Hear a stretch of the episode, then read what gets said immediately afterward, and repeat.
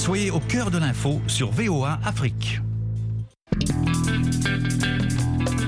I have a dream. It's one small step for man, one giant leap for mankind. Une Amérique euh, qui est maintenant multiculturelle, multiforme. nation under God, indivisible, with liberty and justice for all.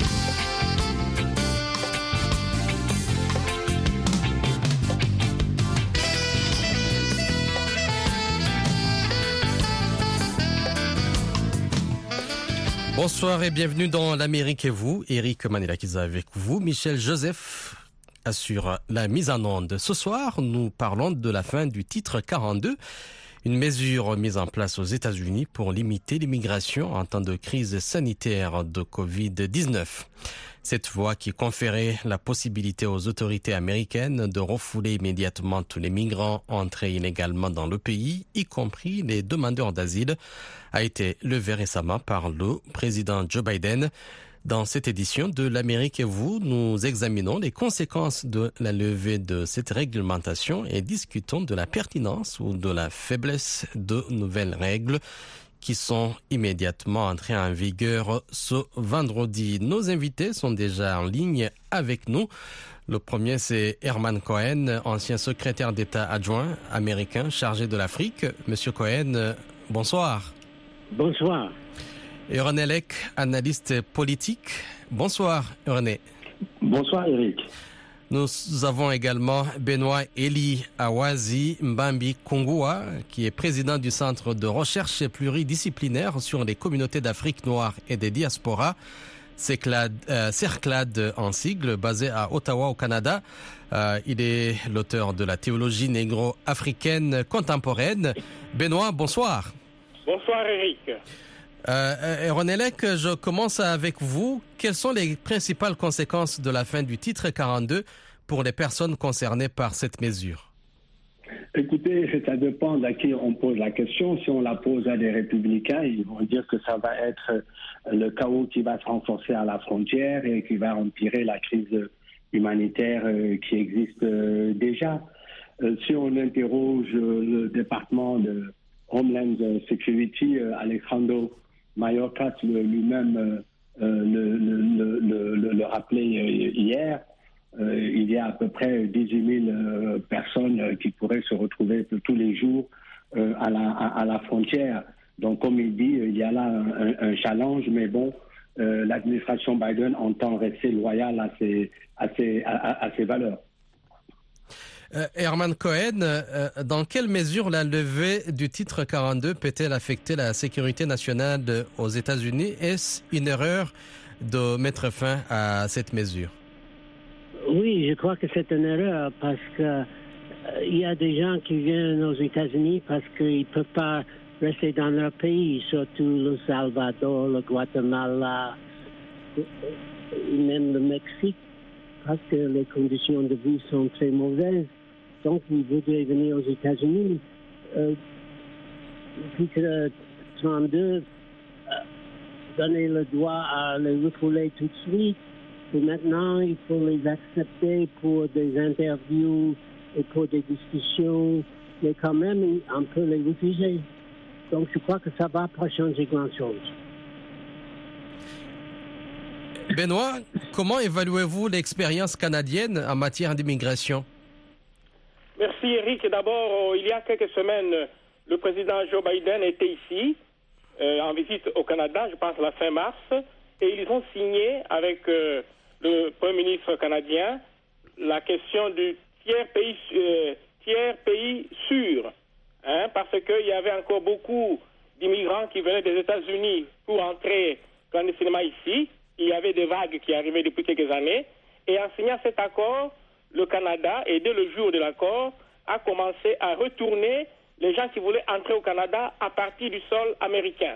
Parce que l'accord dit que ils ne peuvent pas venir au Canada s'ils sont passés par les États-Unis et c'est là qu'ils doivent euh, poser leur demande d'asile. Donc il y a d'abord ça, mais les jours récents, on nous a dit que certains même se sont noyés parce qu'ils tiennent à traverser même par la nage clandestinement les frontières. Donc, euh, comme les autres ont dit, c'est vrai qu'ici, c'est un défi, mais comme c'est des frontières, les deux pays sont engagés. ce qui se passe aux États-Unis a un impact direct ici au Canada par rapport à la géographie et puis à l'histoire. Euh, Herman Cohen, euh, le titre 42 euh, a été remplacé par le titre euh, 8 et les demandeurs d'asile à la frontière doivent désormais obtenir un rendez-vous sur une application téléphonique qui centralise les demandes ou être refusés dans un des pays traversés avant la demande, sinon ils pourront faire l'objet d'une procédure d'expulsion accélérée avec une interdiction d'entrer sur le sol américain pendant cinq ans. C'est une mesure qui est quand même euh, très sévère, très stricte. Oui, c'est très sévère, mais euh, la politique aux États-Unis maintenant est très anti-immigration. Et c'est un peu raciste parce que euh, je, ne- je sais qu'il ont élu Barack Obama, un homme noir, deux fois, mais il y a certaines bases qui sont des gens de Trump qui n'aiment pas les immigrants, surtout des gens de couleur. Donc, euh, ils ont assez de, de force politique euh, pour faire une politique des États-Unis anti-immigrants. Je crois que ils vont laisser très peu de gens entrer euh, dans les prochains mois. Euh, René Lec, euh, il y a eu euh, beaucoup d'entrées aux États-Unis malgré le titre euh, 42 qui était en vigueur. Les chiffres sont énormes. Oui, effectivement, il y a eu quand même, euh, juste uniquement l'année dernière, et ça encore c'est Alejandro Mayorkas qui le disait hier, il y a eu 1 million 400 000 personnes qui ont été refoulées à la frontière euh, sud euh, des, États-Unis. Et au niveau du titre euh, 42, donc le Title 42, là en question, euh, au total, on a eu 2,8, 2 millions 800 000 euh, personnes qui ont été refoulées au titre de cette, de cette mesure, euh, dite mesure euh, 42. Donc, euh, effectivement, euh, il y a là des chiffres extrêmement im- im- impressionnants. Et justement, la levée de ces titres, euh, par rapport à votre question de tout à l'heure, Eric, euh, d'après certains, certains euh, médias, il y aurait 150 000 personnes aujourd'hui en attente au Mexique, justement de la fin de l'article de- du titre 42. Donc, euh, mais il faut noter, hein, en tout cas, si on, on, voit ce qui s'est passé aujourd'hui, euh, la situation n'est pas aussi chaotique euh, qu'on aurait pu le penser. Mais peut-être qu'il va falloir attendre quelques jours pour voir les choses évoluer. Et quels sont les arguments en faveur d'une réglementation plus stricte et ce, en faveur d'une plus grande ouverture en matière d'immigration Ah, écoutez, c'est- une question purement euh, euh, politique. Ça fait quoi? Ça fait plus de, de 20 ans. euh, même George Bush, quand il était au pouvoir, même quand les républicains étaient au pouvoir, George Bush lui-même avait tenté de trouver une formule législative. Euh, il avait été pratiquement minorisé dans son propre dans son propre parti, euh, malgré le fait que les démocrates étaient étaient partants. Euh, Obama, ça a été la même chose. Je crois que c'est passé au Sénat, mais ça n'a pas passé à la Chambre basse. Donc, que ce soit républicain comme démocrate, ils n'arrivent pas à trouver un, accord législatif. La question de la crise de l'immigration aux États-Unis ne peut pas se régler juste par des mesures administratives ou des mesures ou des décisions présidentielles. Il faut nécessairement passer par la voie législative. Et la, division entre démocrates et républicains sur la question est beaucoup trop importante. Et les républicains sont, divisés au sein même de leur propre parti. Donc euh, je crois que euh, je ne vois pas trop de solutions dans les médias, hein, Eric. Euh, Benoît, au, Canada, euh, vous êtes familier avec euh, des immigrants. Vous travaillez avec eux dans le cadre de votre organisation euh, sur la frontière, euh, la frontière sud des États-Unis. Il y a des Africains qui viennent de ce côté-là. Comment ça se passe? Fait, Eric, c'est ce qui est tout à fait pas étonnant, mais qui a une certaine gravité. C'est-à-dire, quand on voit parfois des reportages des Africains qui se retrouvent là-bas, donc en Amérique latine, et qui remontent, Colombie, Mexique, jusqu'aux États-Unis, et quand ils racontent leur trajectoire, c'est tout à fait impressionnant. C'est impressionnant. Mais alors, comme vous, avez dit, nous avons un centre de recherche sur les communautés noires. Nous posons plusieurs problèmes. Par rapport au Canada, par exemple, c'est une société multiculturelle, mais il y a plusieurs vagues d'Africains. Il y a ceux qui sont nés ici déjà il y a des siècles qui remontent à la période de la traite, mais il y a aussi les vagues d'Africains qui arrivent euh, maintenant, des, immigrants récents, mais il y a aussi la question de l'intégration.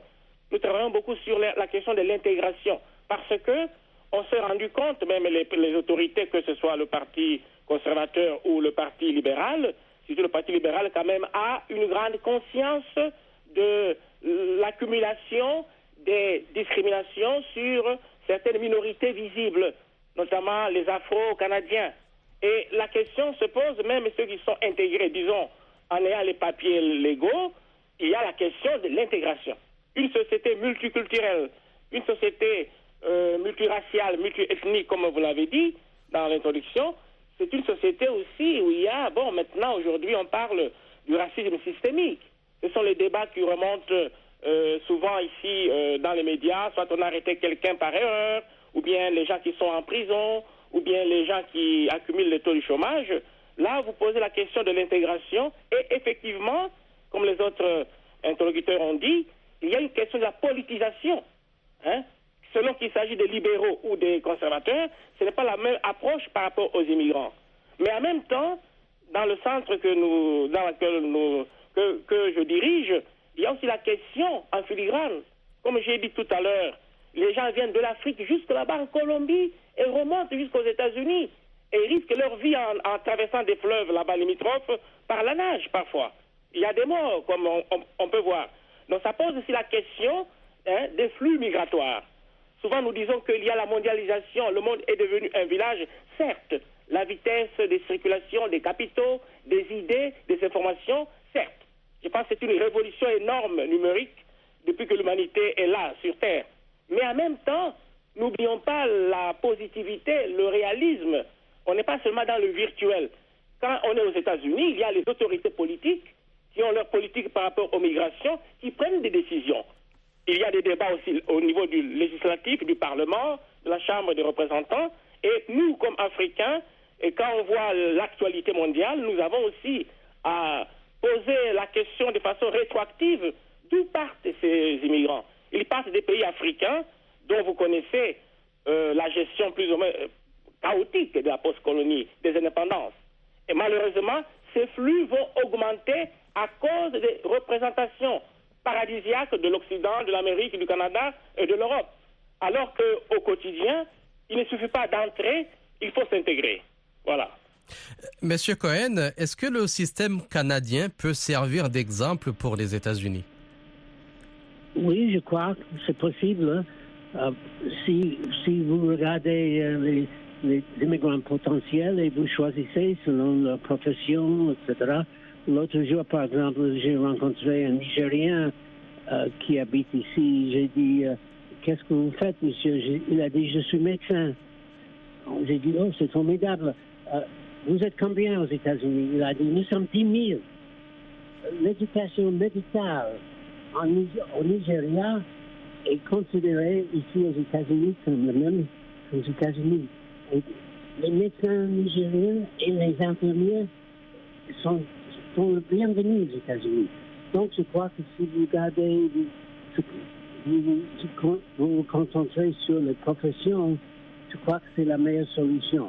Avoir une immigration qui vise les besoins du pays. Oui, bien sûr, Cohen. Oui. Oui, mais ces migrants qui viennent de l'Amérique latine, c'est aussi un, un main-d'œuvre important pour euh, des projets d'agriculture, notamment dans le sud, et ils ont besoin euh, d'une forte main-d'œuvre. Oui, c'est vrai. Euh, et dans, dans, la Géorgie, la Louisiane, le Mississippi, on a besoin de ces gens-là. Mais on, on désire les inviter pour la saison et de les refouler après. C'est pas une bonne politique, à mon avis. Il faut les, il faut les accepter comme des gens de valeur dans l'agriculture. René Lec, quels sont les enjeux politiques et sociaux liés à la question de l'immigration aux États-Unis et comment les gouvernements peuvent-ils y répondre de manière efficace et équitable?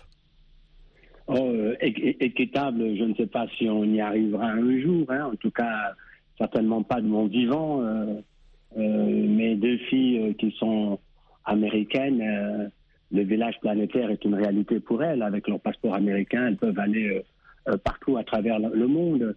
Mais mes neveux et mes nièces restés au Sénégal, qui n'ont comme passeport sénégalais, le village planétaire, c'est pas vraiment une réalité. Hein. C'est pas, ils peuvent pas se lever du jour au lendemain, euh, prendre un- leur passeport, avoir un visa et, traverser le monde. Donc euh, la question de euh, l'équité euh, dans les déplacements, dans la, euh, dans le mouvement de population euh, euh, sur la planète, euh, vraiment, c'est une euh, question de fond. On est, on est rarement, on a rarement été dans une situation euh, aussi euh, euh, euh, injuste et, où euh, il n'y a aucune euh, euh, équité. Donc euh, c'est une question euh, euh, globale qui se pose à l'échelle euh, internationale. C'est la question de la pauvreté, de la gestion de la de la de la pauvreté. Et aux États-Unis, bon, je sais que dans, l'administration Biden, comme vous savez, je crois que c'est même euh, euh, Kamala Harris qui est en charge de cela, euh, essaye de voir euh, quelles sont les possibilités pour améliorer les conditions économiques et de développement des pays, euh, justement en Amérique latine, qui sont les plus gros pourvoyeurs de migrants. Mais ce n'est pas des questions faciles, ce ne sont pas des questions qui peuvent se régler du jour au lendemain. Mais en, attendant, en tout cas, si on veut régler plus ou moins la question technique du flux migratoire, du chaos qu'il y a à la frontière, des crises humanitaires qui en, qui en découlent, euh, ça, il faut le régler politiquement et il faut une entente entre républicains et démocrates. Et malheureusement, le climat politique actuel aux États-Unis, euh, depuis une vingtaine d'années sur cette question-là, n'est simplement pas propice. Benoît, vous qui discutez souvent avec ces Africains, ces réfugiés qui, qui, viennent au Canada, qui passent euh, par euh, cette frontière euh, sud des États-Unis avec le Mexique, il y en a qui arrivent ici et qui viennent au, Canada. Est-ce que il y a moyen de stopper ce mouvement en amont? On sait que le mouvement migratoire, c'est un mouvement naturel. Tout à fait, tout à fait, Eric. Et même ici, c'est tout à fait ce que les autres ont dit. C'est un problème euh, euh, âprement discuté, hein, avec beaucoup de, passion, hein, beaucoup de passion, parce qu'il y a aussi, par exemple, récemment, avant la signature de l'accord entre le président Biden et M. Trudeau sur le tiers, le tiers pays euh, sûr, il y avait, exemple, le Premier ministre du Québec, hein, François Legault, ne voulait pas hein, que le Québec euh, soit envahi par euh, ce horde d'immigrés, comme euh, ils les appellent, d'une part. Mais d'autre part, comme vous l'avez dit, c'est un mouvement naturel. Mais en même temps, Eric, comme les autres ont dit, nous vivons au niveau global parce que nous avons, comme vous savez, une revue où nous essayons de mettre par écrit nos idées pour qu'elles influencent les politiques. Hein? Vous avez vu même aux États-Unis, entre les républicains et les démocrates, bien sûr, c'est dans l'arène politique. Mais vous avez oublié, peut-être c'est sous-entendu, l'arène universitaire, académique, hein, où il y a les idées, des arguments, des arguments qui apparaissent. hein. Alors, dans ces arguments, prenons juste un cas, la grande théorie du grand remplacement. Le grand remplacement qui était le refrain, le mantra du président Trump et aussi d'une bonne partie du Parti républicain. hein, le grand remplacement, il y a une peur que les immigrants non blancs viennent remplacer, hein, remplacer et puis effacer, effacer euh, les réalisations euh, de, oui, de- des populations blanches d'une part. Mais d'autre part, comme vous avez posé la question, c'est un mouvement naturel, mais malheureusement, aujourd'hui, nous vivons vraiment un paradoxe mondial, Eric. La mondialisation, comme j'ai dit tout à l'heure, à la fois, elle accélère la vitesse hein, de circulation des capitaux, des idées, des personnes, mais aussi, comme vous avez dit tout à l'heure, l'autre a dit, il faut avoir le passeport des grandes puissances qui dirigent ce monde. Hein? C'est un rêve de déplacement illimité pour les gens qui ont le passeport canadien, américain, français. Donc pour vous, c'est- une mondialisation à sens plus unique nous allons, plus il y a les barrières qui vont continuer. Donc on ne peut pas stopper naturellement ce, ce mouvement, mais il faut avouer que les politiques en Occident sont tout à fait polarisées sur cette question et qui est une question explosive. Euh, Monsieur Cohen, euh, tout au début, vous avez dit que euh, mettre fin euh, au titre 42, que c'est une erreur, mais le titre lui-même connaît beaucoup de- d'insuffisances. Oui, oui, euh, oui, bien sûr, mais euh, parce que c'était très difficile de décider qui étaient les gens valables et qui étaient des gens non valables. Les gens étaient ex- expulsés euh, sans regarder un par un. Mais il n'y avait pas de choix. Les gens arrivaient dans, grand nombre. Et euh, les, Américains euh, quand ils voient des gens venir dessus, surtout des gens de couleur, ils sont contre ça. Et C'est un, point de vue un peu raciste, j'avoue. Mais euh, vous regardez de l'autre côté, il y a des immigrants venant d'Europe, so, ils viennent très facilement, très facilement. Et quels sont les autres défis que pose la mise en place de politiques d'immigration efficaces et équitables pour les États-Unis, Monsieur Cohen? Oh, c'est une question de décès. Combien vous voulez? Euh, c'est- On peut avoir des millions de millions si on ouvre les portes. Et je crois qu'il faut, il faut viser les gens euh, qui sont utiles, pour les États-Unis, les gens qui sont bien pour l'agriculture, les gens qui sont bien pour la médecine, pour la science, etc.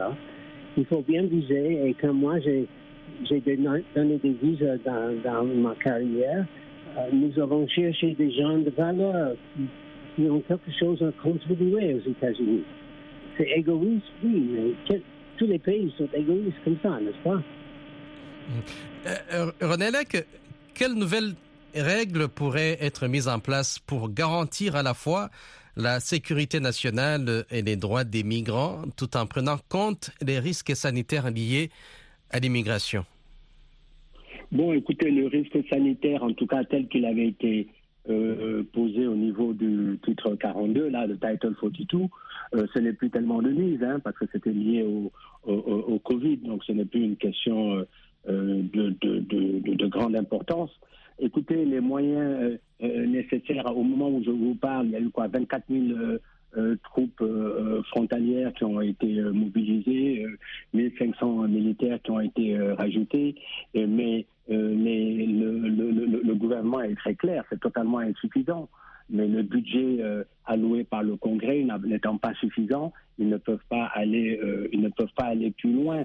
Donc c'est pour ça que bon, euh, même le département de le DHS en question, donc l'équivalent du ministère de l'Intérieur ici, clairement que bon, euh, euh, la crise, il, s'agira de la, de la contenir et qu'ils feront au mieux et qu'ils pensent que étaler sur le temps, si les gens sont un peu patients, sur plusieurs semaines, ils pensent que le plan qu'ils ont sera un plan qui va, qui va plus ou moins marcher. Mais quand ils disent qu'un plan va plus ou moins marcher, ça ne va pas empêcher euh, qu'il y aura une crise euh, à la frontière parce que bon, c'est une crise qui est littéralement euh, euh, permanente. Encore une fois, il n'y a que par la voie législative où on peut mobiliser des, des fonds suffisants, à la fois pour garder et sécuriser la frontière, mais également essayer de régler les problèmes en amont, en amont peut-être pas les régler, mais en tout cas euh, améliorer la situation en amont euh, des gens pour que les besoins de migration euh, des pays euh, frontaliers ne soient pas aussi euh, ne soient pas aussi importants, qu'ils ne soient pas aussi dépendants euh, d'une économie un peu plus florissante qui est celle de- des États-Unis. Benoît, en quelques secondes, euh,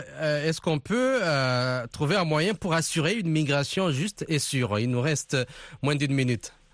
Bon, en gros, Eric, ici au Canada, tout, en tout cas, les partis sont d'accord avec le vieillissement de la population. Il faut vraiment qu'il y ait des flux migratoires pour euh, occuper des fonctions, que ce soit l'agriculture ou la santé. Je crois que euh, au- aujourd'hui, même les, autorités reconnaissent que la main-d'œuvre migratoire, notamment dans le domaine de la santé, hein, qui est aussi un domaine où il y a beaucoup d'argent, les hôpitaux, les maisons de retraite, on a besoin de, de migrants et les politiques sont maintenant au niveau des quotas. Donc c'est un processus euh, irréversible, mais il faut le réguler politiquement et selon les partis qui sont au pouvoir, ça se fait facilement ou difficilement, ça ouvre les portes ou bien ça les referme. Merci. Mais en même temps, je termine, il faudrait que les diasporas africaines déjà intégrées donnent le son juste à ceux qui sont en Afrique. Parfois, on a tendance à idéaliser l'Occident alors qu'ici, Merci Benoît. Malheureusement, on n'a plus de temps pour continuer la discussion. Merci Herman Cohen, ancien secrétaire d'État adjoint américain chargé de l'Afrique. Merci à René Lec, analyste politique, et euh, Benoît Bambi Kungua, président du Centre de recherche pluridisciplinaire et des communautés d'Afrique noire